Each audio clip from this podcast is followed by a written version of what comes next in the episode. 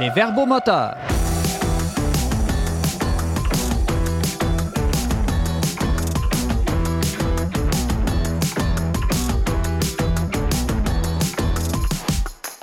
Bonjour et bienvenue à votre émission qui jette un regard chrétien sur l'actualité de la semaine. Ici votre animateur Simon Lessard, en compagnie de mes trois chroniqueurs cette semaine, James Anglois, bonjour. Salut Simon. Benjamin Boivin. Salut. Et Ariane Beauferret. Hello Simon. Alors ensemble, aujourd'hui, nous allons parler du phénomène de réduflation qui affecte tous nos achats au supermarché. Peut-on vraiment faire confiance à nos épiciers? Nous reviendrons aussi sur la première session du synode sur la synodalité au Vatican. De quoi les 400 délégués ont-ils discuté et qu'ont-ils décidé pour l'avenir de l'Église catholique? Mais tout d'abord, on commence cette émission avec une nouvelle troublante sur la mort au Québec en ce début de novembre.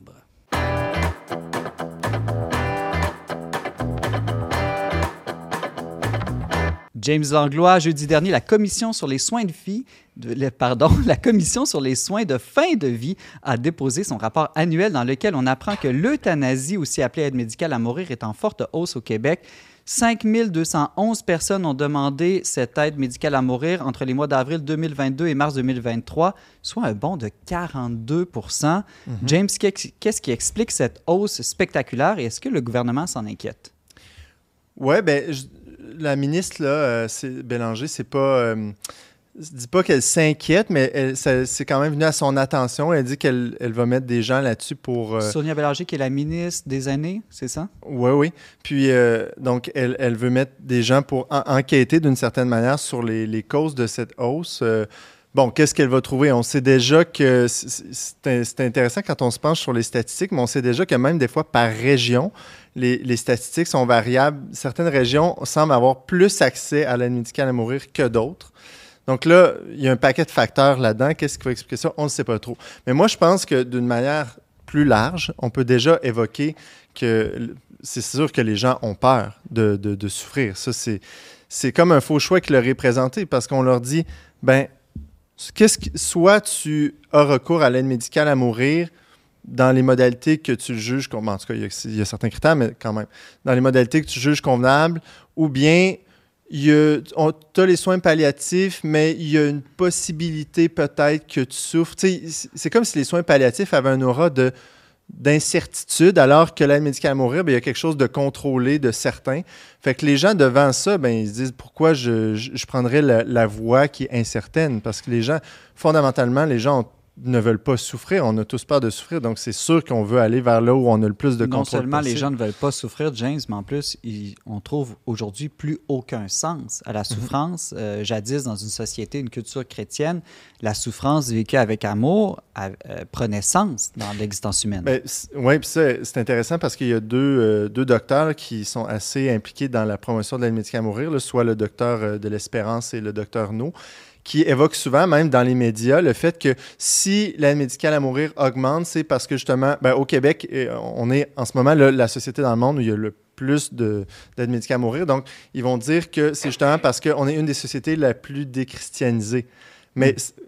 à l'inverse, on peut mettre ça dans l'autre sens. Oui, c'est vrai. Donc, c'est comme si les gens euh, perdaient cette espèce de devoir moral de respecter euh, la mort en n'ayant pas recours à l'aide médicale, mais d'un autre côté, on peut voir ça aussi que le fait que justement, il n'y a plus de repères, comme tu disais, à la souffrance ou de repères existentiels sur les fins dernières, sur la mort, ce qui fait que les gens euh, euh, aient recours à cette manière-là de mourir. Oui, il y a des explications plus matérielles aussi, j'ai l'impression. Mm-hmm. Il me semble que dans une société vieillissante où il y a beaucoup, plus de, il y a beaucoup de pression sur le système de santé, c'est difficile d'obtenir des services de qualité.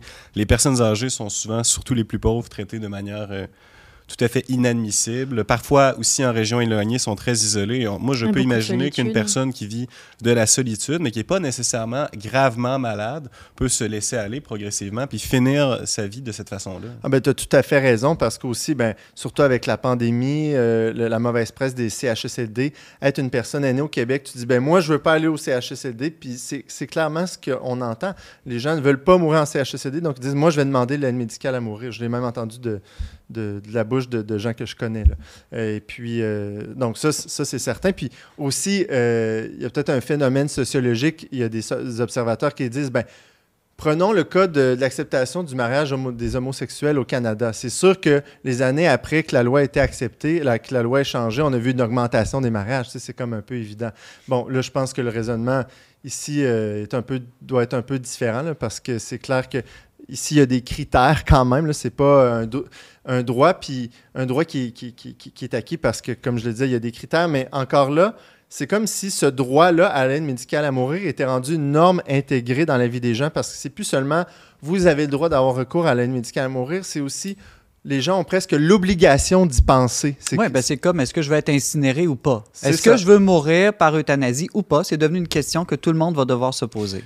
c'est posé de manière euh, très directe. Oui, oui, puis les personnes en fin de vie sont susceptibles de subir de la pression mhm. directe ou indirecte de la part de leur entourage mhm. qui sont... Euh, dérangés par des situations de souffrance. Les gens vont pas nécessairement dire à leurs parents ah, ben, Tu devrais demander de l'aide médicale à mourir, je suis ennuyé par ta situation. Mais non, non. quand même, ça peut se produire de manière, euh, disons, plus subtile, euh, plus. Euh, je pense que c'est plus pernicieux aussi parce que maintenant tu peux avoir un cousin, un oncle, un voisin qui l'a demandé finalement. Mhm. Donc quelque chose qui devenait exceptionnel et qui n'existait pas avant, comme c'est plus courant, c'est normalisé, ben, tu te poses aussi la question de savoir, ok, quelles sont les raisons pourquoi moi je la demande pas aussi? C'est un raisonnement inverse là ben Oui, c'est clair. Aussi, en ce moment, il n'existe pas de registre pour suivre les gens qui ont fait, qui ont fait euh, la demande.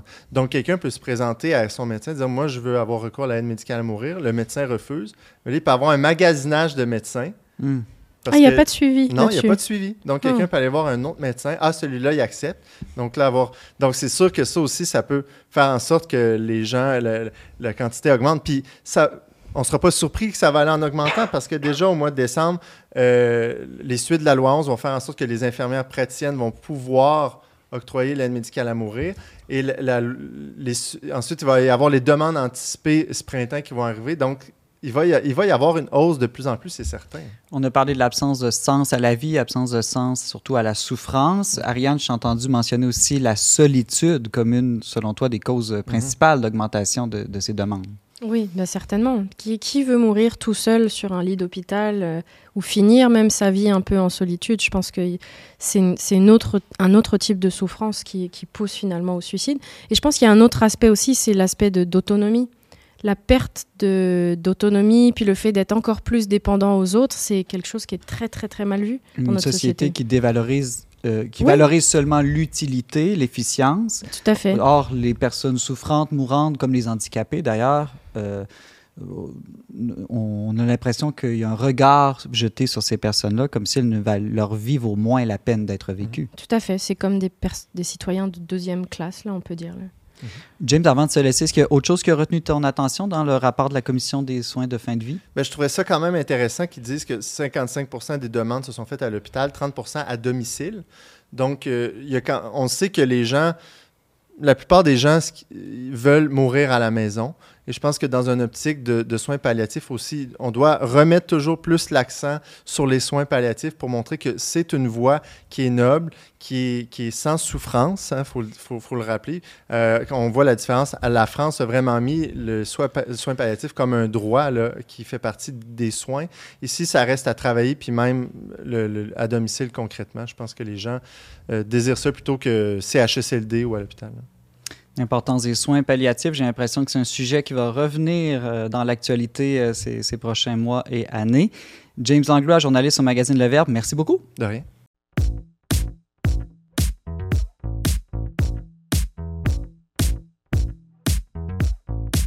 Ariane Beauferret, même si l'inflation commence à redescendre sous la barre des 6% au Canada, le prix du panier d'épicerie, lui, semble demeurer très élevé. Euh, cette hausse affecte tout le monde, mais plus douloureusement les personnes à faible revenu.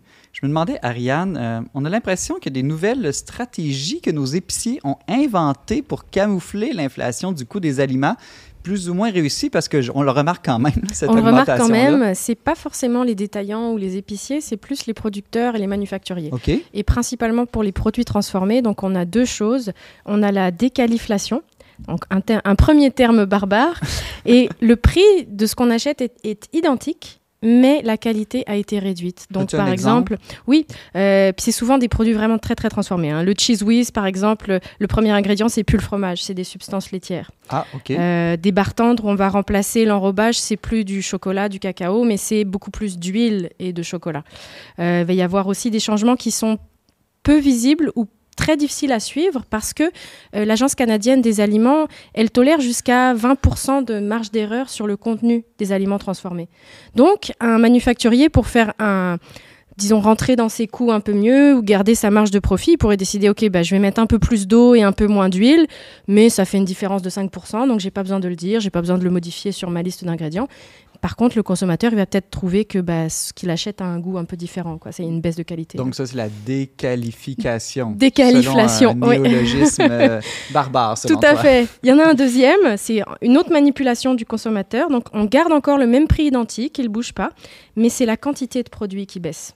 Donc, on va acheter euh, du bacon plutôt que ce soit 750 grammes, c'est 500 grammes. Hmm. Euh, du pain plutôt que ce soit euh, 650 grammes, c'est 550. La crème, c'est des 473 millilitres plutôt que 500. Donc, c'est toujours de plus en plus petit, les quantités. C'est de plus en plus Même petit. les fruits et légumes, j'ai remarqué récemment que les laitues, on dirait qu'ils enlèvent quelques feuilles avant de les mettre dans le sac.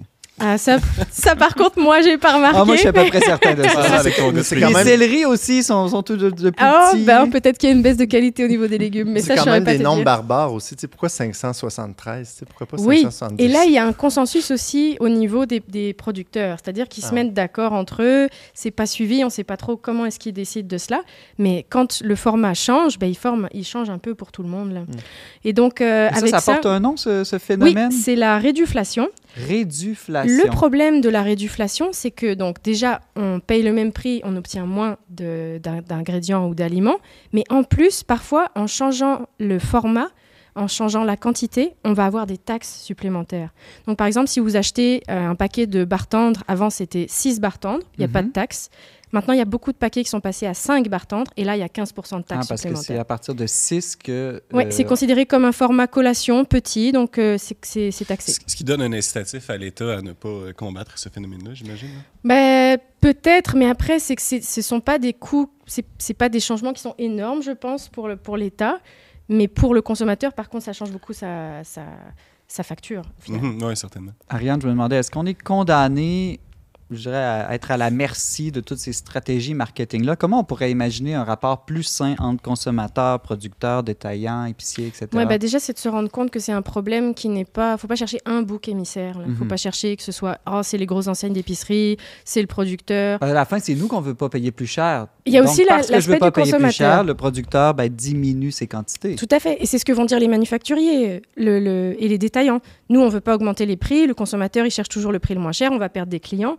Et donc, on fait partie aussi de cette triade-là. Et donc, non, je pense qu'on n'est pas à la merci de ce système-là et de ces tromperies, finalement. Euh, déjà, en tant que consommateur, je pense que euh, il faut se rendre compte que tout travail mérite un salaire qui est juste. C'est même une, phrase dans la Bible. euh, si quelqu'un accomplit un travail, son salaire ne lui est pas accordé comme un don gratuit, mais comme un dû. C'est dans la lettre de Saint Paul aux Romains. Donc, payer le moins cher, parfois, ça peut être aussi en flouant des personnes. Ça veut dire des chaînes de production avec des ouvriers qui sont moins payés, avec euh, des systèmes où il n'y a peut-être pas d'assurance, ce genre de choses. Donc, il ne faut pas toujours chercher le moins cher. C'est quelque chose qu'il faut changer. Après, euh, il faut aussi se rendre compte que bah, les prix augmentent particulièrement pour les produits transformés aussi. Mhm. Et peut-être que si on revient à des options comme euh, les fermiers de famille, euh, les marchés publics, parce que le marché public, c'est pas forcément plus cher pour les produits de base, ben, on, a, on, a, on est en- directement en lien avec le producteur. Et la majorité des producteurs, ils cherchent pas à tromper leurs clients parce que ben, quand, quand ils sont directement en lien avec le, le client, ça se sait quand il y a un, un- un producteur sur un marché qui fait des prix qui sont, qui sont complètement fous. Et donc, euh, c'est souvent des prix justes, en fait. Alors qu'en épicerie, c'est beaucoup plus difficile. Ben, je sais pas pour vous, là, mais Ben, il y a une grande de distance savoir. entre le, le- le consommateur et le, le producteur, puis tous ces, tous ces intervalles-là créent un, un certain flou. oui, ça crée un flou. incapable de comprendre qu'est-ce qui se produit en réalité. C'est, on ne sait pas, et en plus, parfois, le, le prix, on ne sait pas exactement comment il est calculé parce que c'est choisi parmi euh, des grands producteurs entre eux qui, qui se parlent. Donc, ça, c'est un aspect, mais je pense que le deuxième, bah, c'est une, il y a une responsabilité de la part de- des producteurs et des manufacturiers. Si on décide, OK, moi, je vais tromper mon client, je vais modifier des choses, puis en faisant semblant que finalement rien n'a changé, ben, la, la confiance, elle est rompue.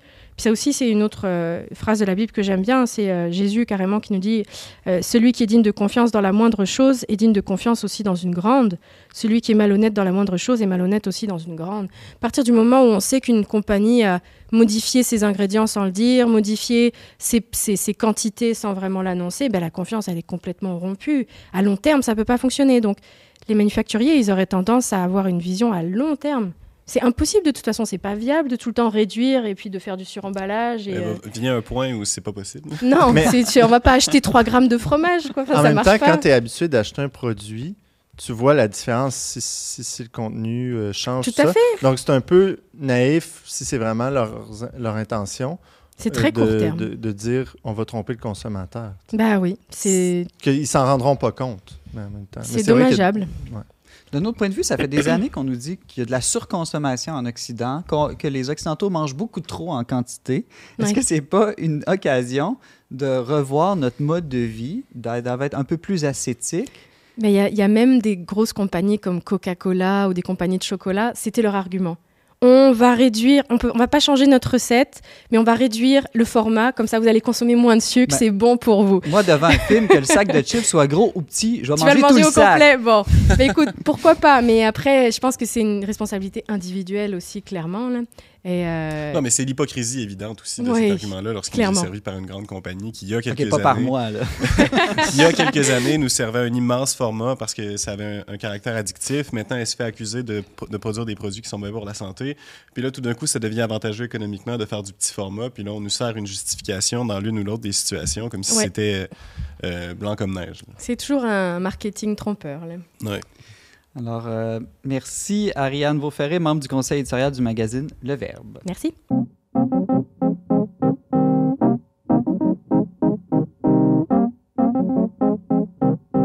Benjamin Boivin, la première session du synode sur la synodalité s'est clôturée au Vatican le 29 octobre dernier. Cette grande rencontre de l'Église catholique rassemblait plus de 400 délégués de tous les pays et de tous les états de vie, évêques, prêtres, consacrés, laïcs, hommes et femmes. Qu'est-ce qui ressort, Benjamin, de ces 26 premiers jours de discussion? Est-ce que des décisions ont été prises, des déclarations officielles ont été faites? Oui, ben c'est quand même intéressant de comprendre c'est quoi qui s'est passé. Le synode sur la synodalité, c'est un, événement qui se situe dans la continuité d'une pratique habituelle dans l'Église catholique d'avoir des synodes d'évêques à échéance plus ou moins euh, euh, fréquente, habituellement sur des sujets particuliers qui concernent la foi. Celui-là avait la particularité, bon, premièrement, d'être beaucoup plus long. hein. Il a commencé en 2021 à des, à des échelles locales, il s'est poursuivi à l'échelle diocésaine, ensuite une certaine innovation à l'échelle continentale, et maintenant on est vraiment rendu dans la phase universelle, c'est pour ça qu'on en parle davantage. Mais il y a deux phases en plus. Et là, il y a deux phases à Rome. Il y en a une cette année, euh, en 2023, qui vient de se terminer. Il y en aura une autre l'année prochaine qui va durer à peu près la même période au mois d'octobre. Et c'est celle-là qui va vraiment produire des résultats euh, définitifs. Ok, c'est pas la première session de 55. non, non, c'est la première session de, de deux, mais tout de même. Et, et cette ampleur-là du synode fait dire à beaucoup de gens qu'il s'agit peut-être de l'événement euh, le plus important dans l'histoire de l'Église depuis le Concile Vatican II. Mais pour répondre directement à ta question, il n'y a pas vraiment de décisions euh, claires ou fermes qui ont été le, le produit de ce synode-là. Ce qui est un peu normal puisque c'est pas terminé. Exactement, on est dans une phase transitoire. L'instruction qui a été donnée aux participants au synode, ça a été de retourner dans leur euh, église locale et puis d'essayer de vivre de manière synodale durant la prochaine année. Il y a quand même deux documents qui ont été produits. là. Le premier, c'est ce qu'on a appelé une lettre au peuple de, au peuple de Dieu, là, qui est un très court texte qui a été produit par, euh, par le synode. C'est intéressant parce qu'après tout, le synode est censé représenter, puisqu'il inclut... euh, comme tu l'as dit, des laïcs et des gens qui ne sont pas des évêques, est censé représenter euh, le peuple de Dieu, ou du moins une tranche du peuple de Ce qui Dieu. n'était pas le cas des autres synodes. non? Exactement. Précédemment, les synodes étaient. ben, le synode, en tant que tel, c'est une institution qui est censée représenter auprès du, du Saint-Père le collège épiscopal. Donc, c'est une fraction des évêques du monde qui sont censés soutenir le, le- pape dans sa prise de décision. Mais là, on a choisi d'inclure non seulement des représentants qui sont, euh, qui sont observateurs, ce qui a déjà été le cas dans le passé. Il y a déjà eu des non-évêques observateurs dans des synodes. Mais là, vraiment, il y a des représentants du laïcat et puis d'autres ordres dans l'Église, la vie religieuse, qui ont été inclus et qui ont le droit de vote. Donc, c'est- il y a vraiment un changement dans la nature du synode, pourrait-on dire. Euh, qu'est-ce que ça signifie? Là? Il y a beaucoup de débats sur cette question-là. Et donc, il y a eu cette lettre-là au peuple, au peuple de Dieu qui a été produite. C'est un peu comme si le peuple de Dieu s'adresse au peuple de Dieu.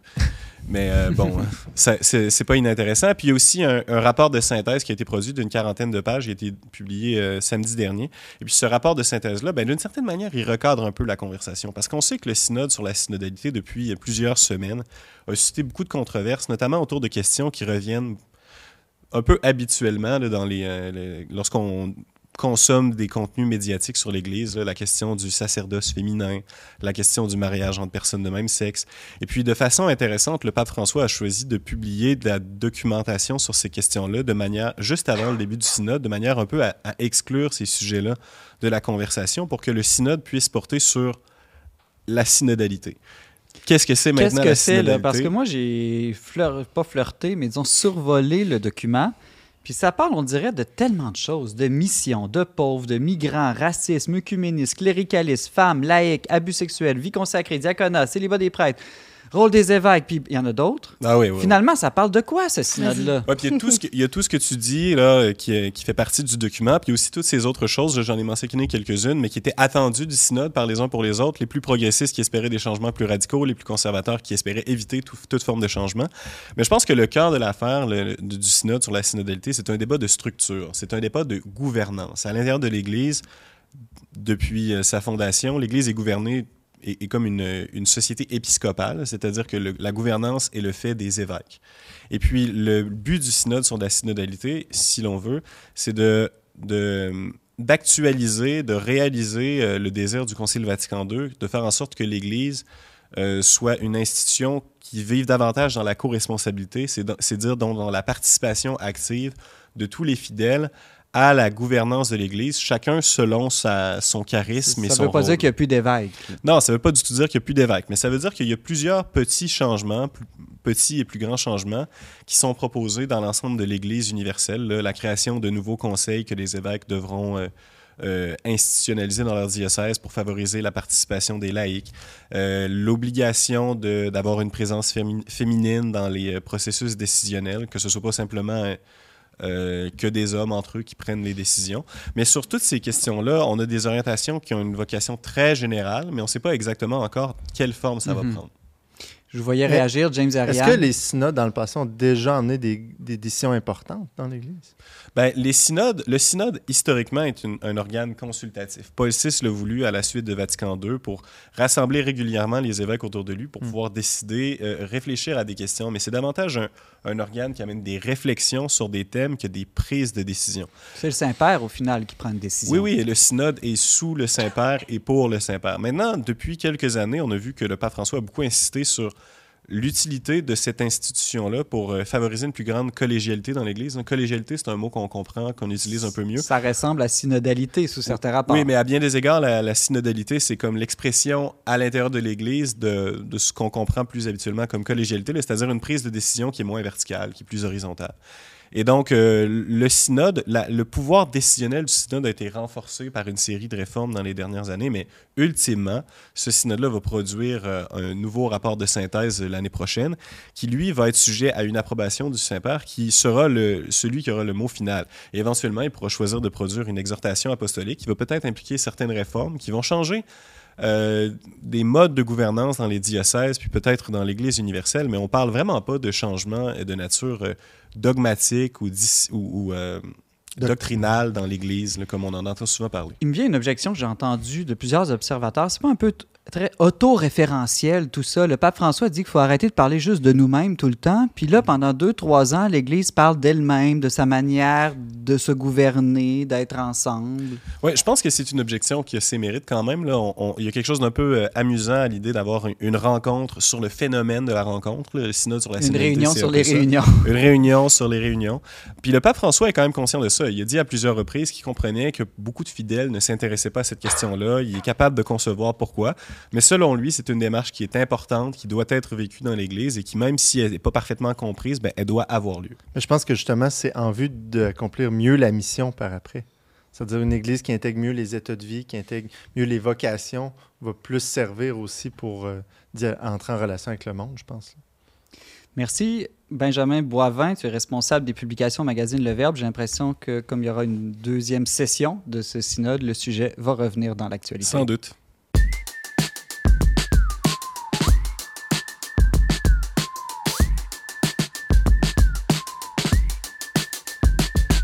Ariane Beauferré, une suggestion de lecture cette semaine. Oui, pour faire écho à la chronique de James sur l'aide médicale à mourir, c'est un livre qui est sorti en 2023, Le Dernier Souffle. Deux auteurs, Régis Debray et Claude Grange. Alors Claude Grange, c'est un médecin, ça fait 25 euh, ans qu'il travaille en soins palliatifs. Et donc il a décidé de euh, écrire un très court livre avec un philosophe, Régis Debray, euh, où c'est principalement son expérience, les rencontres qu'il a fait comment les relations se sont construites aussi avec les patients, euh, comment est-ce qu'il a observé la fin de vie. Et donc, lui, ce qu'il dit, c'est vraiment, ça prend un courage qu'on n'a plus d'observer la mort, en fait, et de l'accompagner. Et donc, c'est vraiment des, témoignages concrets, si vous voulez comprendre c'est quoi les, soins palliatifs, en fait. C'est intéressant, c'est pas juste des idées, c'est ancré dans une pratique Ça termine par des idées, il y a un petit essai sur la mort et sur l'accueil de la mort à la fin, mais au début, c'est vraiment, OK, qu'est-ce qui se passe quand on accompagne des personnes en fin de vie? C'est quoi les difficultés rencontrées? Et comment est-ce que... Ça parle de relations en fait. Comment se construit les relations entre le, médecin et la personne en fin de vie? Et comment est-ce que ça prend du temps également pour accueillir cette fin de vie? Donc ça s'intitule Le dernier souffle, accompagner la fin de vie par Claude Grange et Régis Debré aux éditions Gallimard. Merci Ariane. James Anglo a un nouvel album, ou plutôt un micro-album pour Clopelgag. Oui, exact. On, on, dit souvent mini-album, un EP en fait. Puis c'est un, un, EP qu'elle a co-réalisé librement avec euh, deux acteurs euh, importants de la scène musicale montréalaise. Donc, librement, ça veut dire quoi? Ben, c'est-à-dire, il n'y avait pas d'objectif de vente ou c'était pas une commande non plus de leur étiquette. Euh, c'était plus le on plaisir on fait de la musique. De la musique. Donc, euh, Joseph euh, Mialcéan, qui, qui, qui, est un guitariste formidable, qui a collaboré notamment avec Ariane Moffat. Il, a fait un album aussi avec Philippe Bro. Et puis Samuel Guigou, Gagou, je, je, que je connaissais pas, mais qui est un multi-instrumentiste aussi très réputé. Donc, c'est un mini-album. Ça se veut très guitare, là, c'est euh, très mélodique, mais en même temps, c'est ça, très introspectif, c'est très doux. Il y a des euh, atmosphères beaucoup qui se dégagent. Ouais, ouais, Ils ont même fait des petits clips vidéo qu'on voit sur Internet avec des caméras, avec des effets euh, vieillots, mais en tout cas, bref, c'est des paroles toutes simples. Je pense que c'est un, espèce de projet explorateur. Est-ce que musicalement, c'est dans la continuité de ce qu'on connaît de Clopel Gang? Non, c'est assez différent. C'est ça, beaucoup plus épuré, beaucoup plus minimaliste. Merci James. D'ailleurs, on va se laisser cette semaine sur la chanson Couleur préférée de l'auteur-compositrice-interprète québécoise Claude Pelgag. C'est tiré de ce plus récent micro-album Sieste sur l'oreille droite. Hein, c'est le titre de, cet album, Sieste sur l'oreille droite, sorti le 24 octobre dernier. Merci beaucoup Ariane, Benjamin et James. Merci aussi à Marie La Liberté, Marianne Martin et Barthélemy Rieux à la réalisation technique. Pour réécouter, commenter, partager cette émission, rendez-vous sur les plateformes Facebook et YouTube. Vous pouvez aussi nous écrire vos questions, vos opinions. Toujours intéressé de vous entendre. C'était Simon Lessard à l'animation. On se retrouve la semaine prochaine pour une autre émission des Verbomoteurs.